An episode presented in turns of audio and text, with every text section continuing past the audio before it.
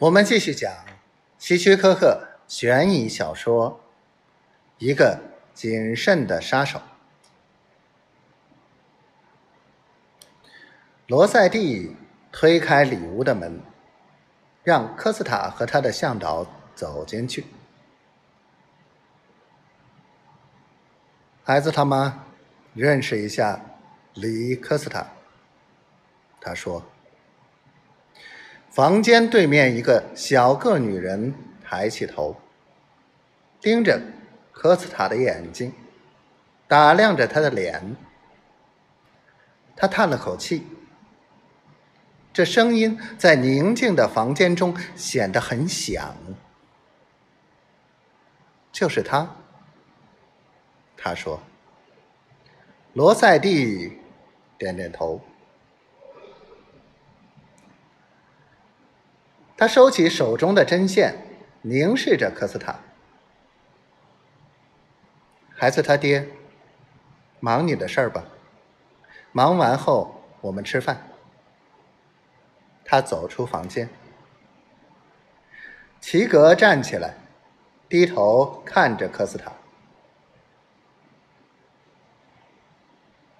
这家伙来找你麻烦了？他问罗塞蒂。罗塞蒂摇摇头。科斯塔冷冰冰的蓝眼睛突然警觉起来。如果我是来找麻烦的，你会怎么办？那我就把你扔出去。那个大块头说，朝他迈出了一步。科斯塔转向罗塞蒂。最好把你的猿猴锁起来。他和颜悦色的转脸看着齐格，站到一边去，胖家伙。他平静的说。齐格伸手向他冲过来，想要抓住他的衣领，把他揪起来。当齐格俯下身时，科斯塔双脚飞出，正踢在他的裆中。疼得他大叫一声，弯下腰。科斯塔走过去，一脚把他踢到地上。